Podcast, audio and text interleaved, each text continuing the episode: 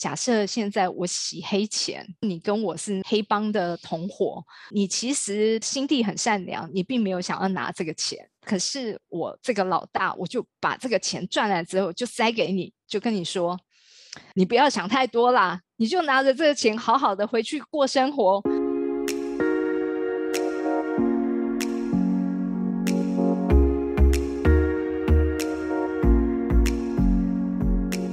欢迎来到沙塔学院院长聊心事，我是 Cecily，我是 Amy。Hello，Amy。上次啊，你提到了一个我很不喜欢听到的话，叫做“不要想太多”。哦，对啊，上次老师我记得你说我讲了这个“不要想太多”之后，你有很多关于这个“不要想太多”的见解。我想说这一集要来问老师。我其实很不能够理解哈，在我们的社会里面，我们光看到很多人讲“不要想太多”这句话，已经是泛滥到极点了。那我就一直在想，可是这个泛滥到极点这句话，它是怎么跑出来的？那我当然没有办法去真正做了一个很严谨的学术调查，去知道“不要想太多”这句话怎么来的。可是呢，当我看了。电影的时候啊，我就开始在联想那种电影的情节。假设现在我洗黑钱，你跟我是黑帮的同伙，但是呢，你其实心地很善良，你并没有想要拿这个钱。可是我这个老大，我就把这个钱赚来之后就塞给你，就跟你说。这个钱你就收下来吧，你可能支支吾吾的，呃呃呃，然后我就说你不要想太多啦，你就拿着这个钱好好的回去过生活。你可能心里想着，可是这个钱到底是杀了多少人而拿到了这一笔 钱？然后究竟呢，我拿了这笔钱，我会不会危险？以后会不会有什么仇家追上来？我就一直告诉你，你不要想太多。就这样子把钱带回去，好好的用就好了，你不觉得吗？就是不要想太多。这句话呢，听起来比较像是这种场景在用的。对啊，可是我像我自己在生活上面，在工作上面好了，我其实也觉得这句话，我有一个类似的感觉，但是跟老师说的这个。不一样，就是我的是在工作上面，有的时候事情很多，就真的是会累得跟狗一样。常常有时候在做这些事情，我是一个很喜欢去问为什么要做这些事情的人。但是有时候会碰到一些前辈，他们比我还要忙好几倍哦。但是他们最后回来安慰我的，有的时候并不是去告诉我说：“哎，你要想办法在工作中找到你觉得有意义的事，或者是说你要自己找出一个工作的核心价值。”他们有时候给我的是说。反正呢，只要薪水有入你的口袋，工作做的有七八十分就好了，其他的都不要再想太多。那那时候我就会有一点满头问号，好像有一种很累啊，做这件事情合不合理？长辈给我的感觉就是，你不要做过多的思考，反正你就是听我的话，照单全收就好。是，所以呢，你知道为什么我刚刚那个形容啊，跟你现在讲的这个事情其实没什么两样。他要你照单全收，因为他知道，如果你真的想太多的时候，你就会发现，哎，你做的事情呢远超过这个薪水，或者是呢，你做的事情可能时间并没有远超过，可是问题是呢，你做这件事情是没有价值感的，嗯，你是在昧着你的灵魂，你并没有把灵魂 卖掉，可是你没有去找一个跟自己的天赋呢更匹配，然后呢更有意义。的工作性质，那因为呢，这个你的主管呢也是走过来的人，他也是昧着良心，已经过了这么长的时间，所以呢，他到最后唯一的所获就是钱嘛，所以他就会呢用同样的道理再告诉你说，只差没讲出那句话，你就昧着你的心，把你的心遮掉，你就可以乖乖把这些钱收下来了。可是我就不喜欢啦，因为有时候从这些长辈的回馈里面，我都觉得跟我讲这些话的长官，他们常常在工作上面，可能在会议上会觉得他是一个很 power 的人，可是下了会议之后，或者是下班出去吃饭，你就会觉得他们的生活好像少了一点什么，哎，就是有一种说不出的匮乏感嘛，或者是无力感。对，我觉得无力感，还有呢，很多事情你知道，你就是改变不了，那你就只能够呢跟他共存，所以有一种消极的态度。嗯，通常会说你不要想太多的人都是这样子的。更重要是，我觉得呢，这种不要想太多这样子的语言，已经变成是弥漫在我们的社会里面一个大毒药了。我们无论是接受与否的人，我们也都呢，好像被这个不要想太多给洗脑了。洗到了，我们其实也进入了同样的那种很低迷的，觉得自己的人生就不用想太多，等于不用做太多，你就 是要把眼前的事情做好。对于那些直接倒入到我们的脑子里面的一些。既定的看法观点的时候，我们是完全照单全收的，因为我们就是不要想太多，我们就没有那个想太多，就把它照单全收，所以它就会变成了出现。我上次有讲说，我觉得台湾有两大魔咒，嗯，第一个魔咒就是每个人都应该要买房子，而且房子一定会涨，对。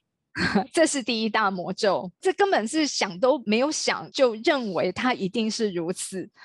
第二大魔咒呢是退休金，对，退休金。我很多想法，是，因为你知道我的这个世代啊，就很多人可能他还能够在不用到二十年就可以把房贷还清了，但是他还是会一直待在同一家公司里面不会换，因为接下来他要把他的时间呢继续的去存更久的时间的退休金，对，然后他才能够从职场上面功成身退下来。嗯，所以你说你的有感在哪里？我有感，就是因为上一集有跟老师聊到，说我困惑是要不要买房子这件事嘛。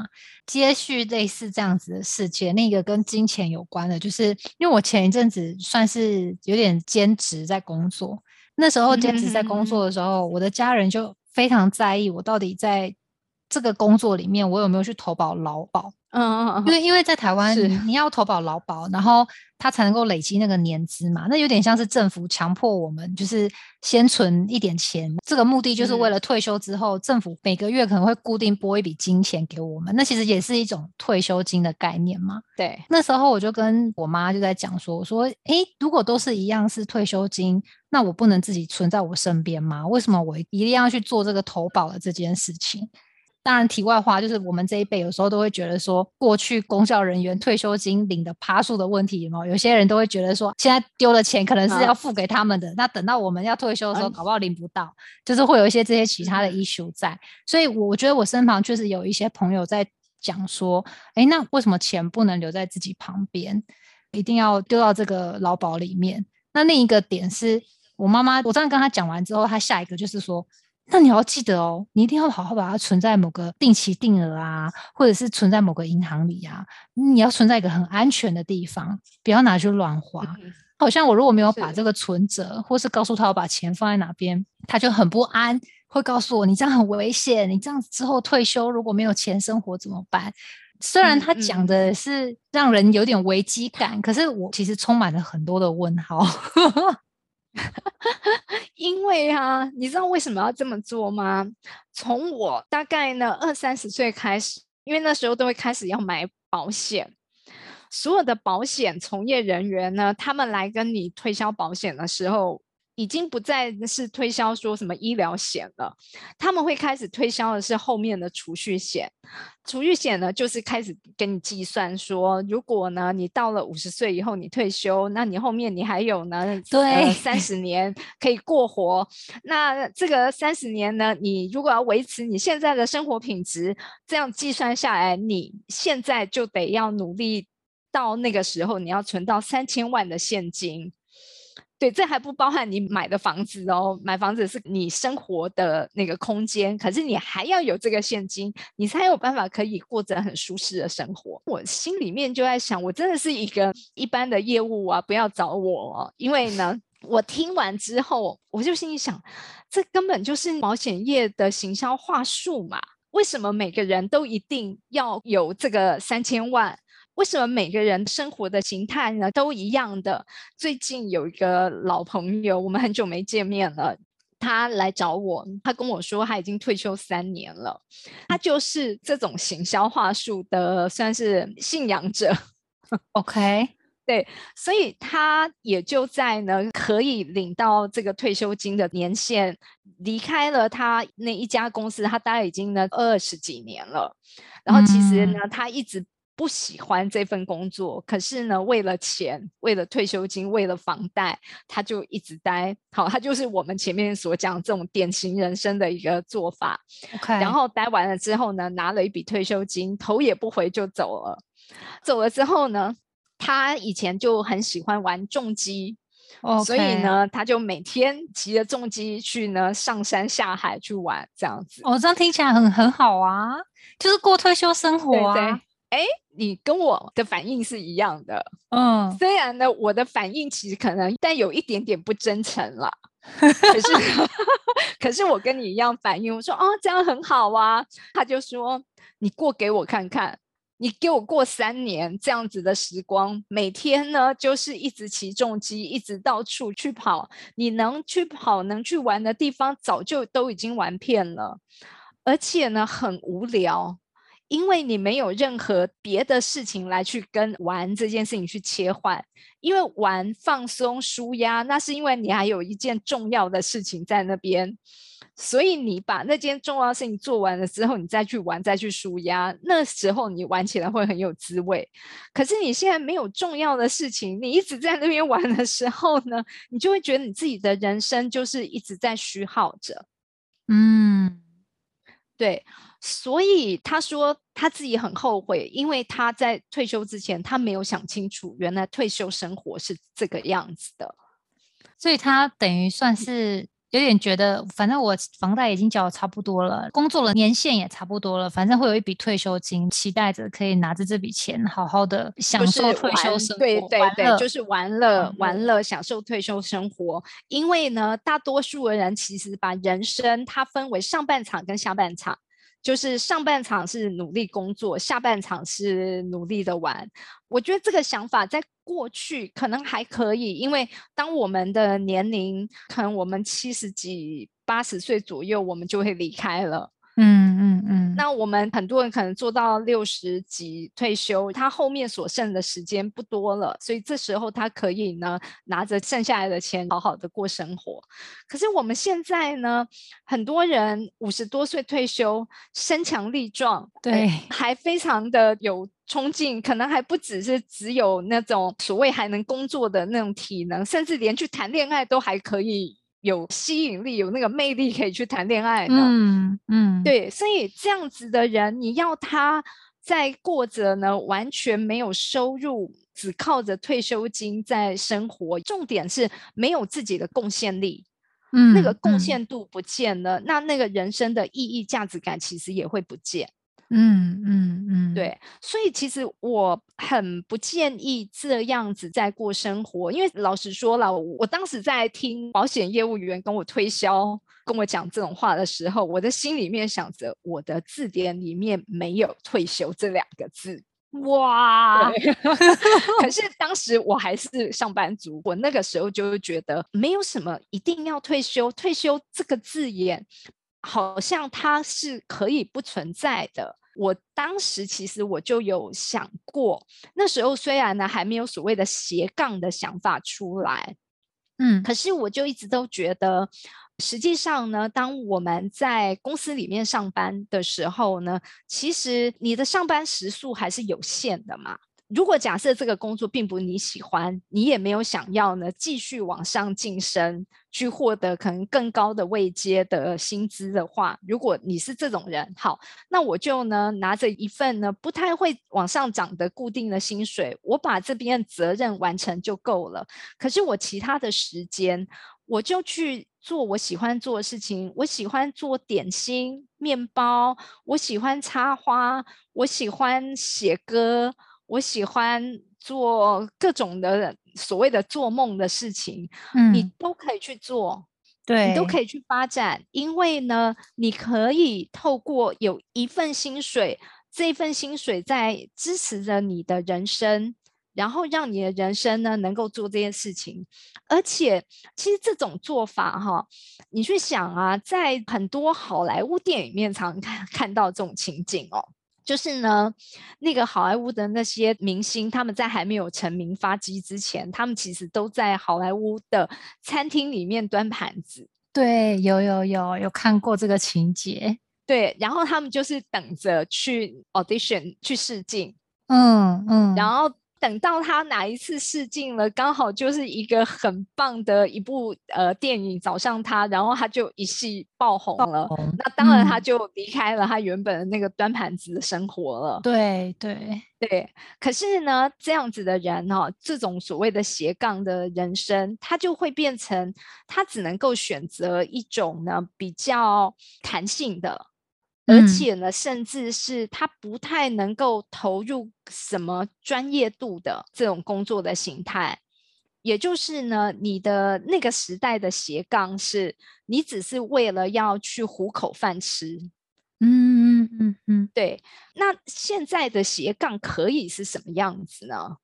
现在老师问我吗？对，我自己其实是一个还蛮支持斜杠的人啊。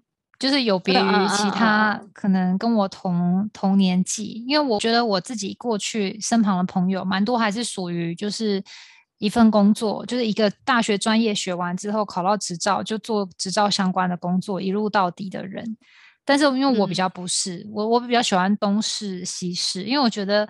人生就这么一场，你如果有很想再尝试去学习的东西，应该就是大玩特玩啊！不管在哪一份工作上面，就即便是我以前在实验室做实验，我也是常常都说我的实验用的器材是我的玩具，今天又要来玩一个什么东西。所以我是很喜欢斜杠的。那对于斜杠，至于我现在来说，我觉得应该是不管在哪一份工作里面。我都可以在这里面找到我投入时间的意义，然后在这些工作上面，我都可以因为我的投入而回馈给我，不管是精神上或是物质上、金钱上面的回馈。这是我觉得现在斜杠应该走的方向吧，也是我想。我先听起来，其实我觉得你的斜杠的方式啊，你是在工作里面斜杠。你其实可能你做的一份你本来的专业的工作，可是你会愿意跨出去，去协助其他的工作的领域的人，让自己有更多的机会在那边也同时接触到不一样的工作项目。那这样子，你是不是又多了一个不同领域的技能出来了？对。也就是我觉得现代的斜杠呢，其实你可以一方面做着你本来的专业，你透过你的专业所学，你可以去一家公司领到一份还像样的薪水，能够糊口，能够还不错的薪水。之外，你其他的时间呢，你可以做的是非常就是以数位为主的斜杠的性质的工作。例如说，这份工作可能呢，你完全都是可以在线上。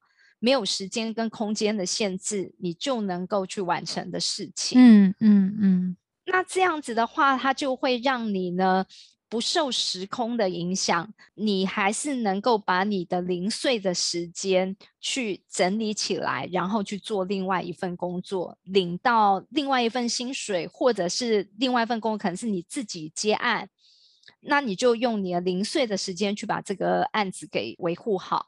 嗯。那但是当然，它可能呢，初期如果你是两个同时都有的时候，你的原本的那一份工作，它势必一定是你的主业，嗯，然后你的副业就会是你自己可控的这个你自己的接案。那这个可控接案就完全看你的主业还剩下多少时间给你，那你就能够做多少的事情，对，做多少的案子，对。可是至少两边都是你的专业。两边都有你发展的专业，这两边也都能够同步，可以让你呢持续有收入的累积跟增长。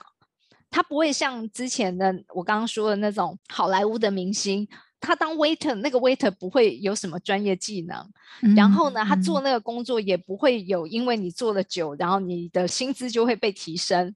对对。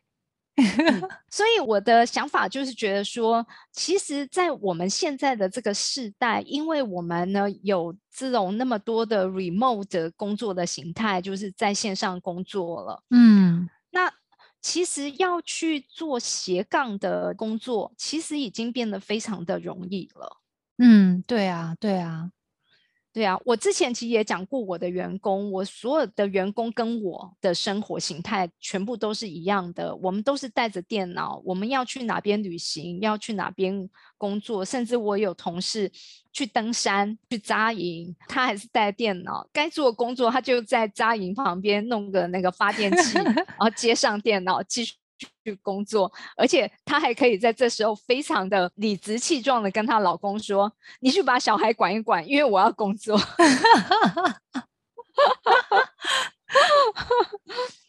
我不是吗？对啊，我我现在就觉得说，其实就陈如老师刚刚讲的，就是说，我现在是我自己在想啦，但是我也不知道我这些话讲出来之后，如果被我的老板知道的话，他能不能够接受？因为。我一直都觉得，人生的目的不是只有工作而已，它还包含着生活。那每个老板其实希望员工认真投入于自己所创业的环境里面，有一个能够让员工的心紧紧抓住的。其实我觉得不外乎就是让员工自己找到对于这份工作投入的意义感跟价值感。那如果每个人都可以在自己的工作中找到自己投入的意义跟。价值感的时候，其实我觉得至少我自己现在，我就自己算幸运。我现在在做的事情都是我喜欢做的，也是跟我自己以前所学的专业是相关的。所以在做这些事情的时候，可能会因为事情多而觉得累，可是因为觉得做这件事情很有意义，所以我其实真的就会觉得，如果你今天在做的事情是自己很喜欢的，真的不会想到退休。诶，就是会觉得这种事情是可以 forever going 的。对啊，对，没错。所以你看吧，你现在就是你会想，你们的风向时代的人不会像我们这个时代，就是要你不要想，嗯，不要想太多。所以你现在你想很多了。当你想很多的时候，你其实就可以呢想出刚刚我们讲的，就是我们的时代的人生是以退休切分成上半场跟下半场。所以你们这个世代呢，其实就是你们从一开始就先把人生呢分两半，这两半同步一起进行，一半是工作，一半是生活或者是自我实现。嗯，在这两半呢，他的成长的方向呢，其实是一路一直到老，所以中间根本不需要再有一个退休来卡点了。嗯嗯嗯嗯，对。所以，如果是这样子的话，我觉得其实也就能够呢破除了我们的第二大魔咒。对啊，因为你没有退休这个问题了嘛。OK，那我们下次再聊吧。好，下次我再问老师这个问题。谢谢，拜拜，拜拜。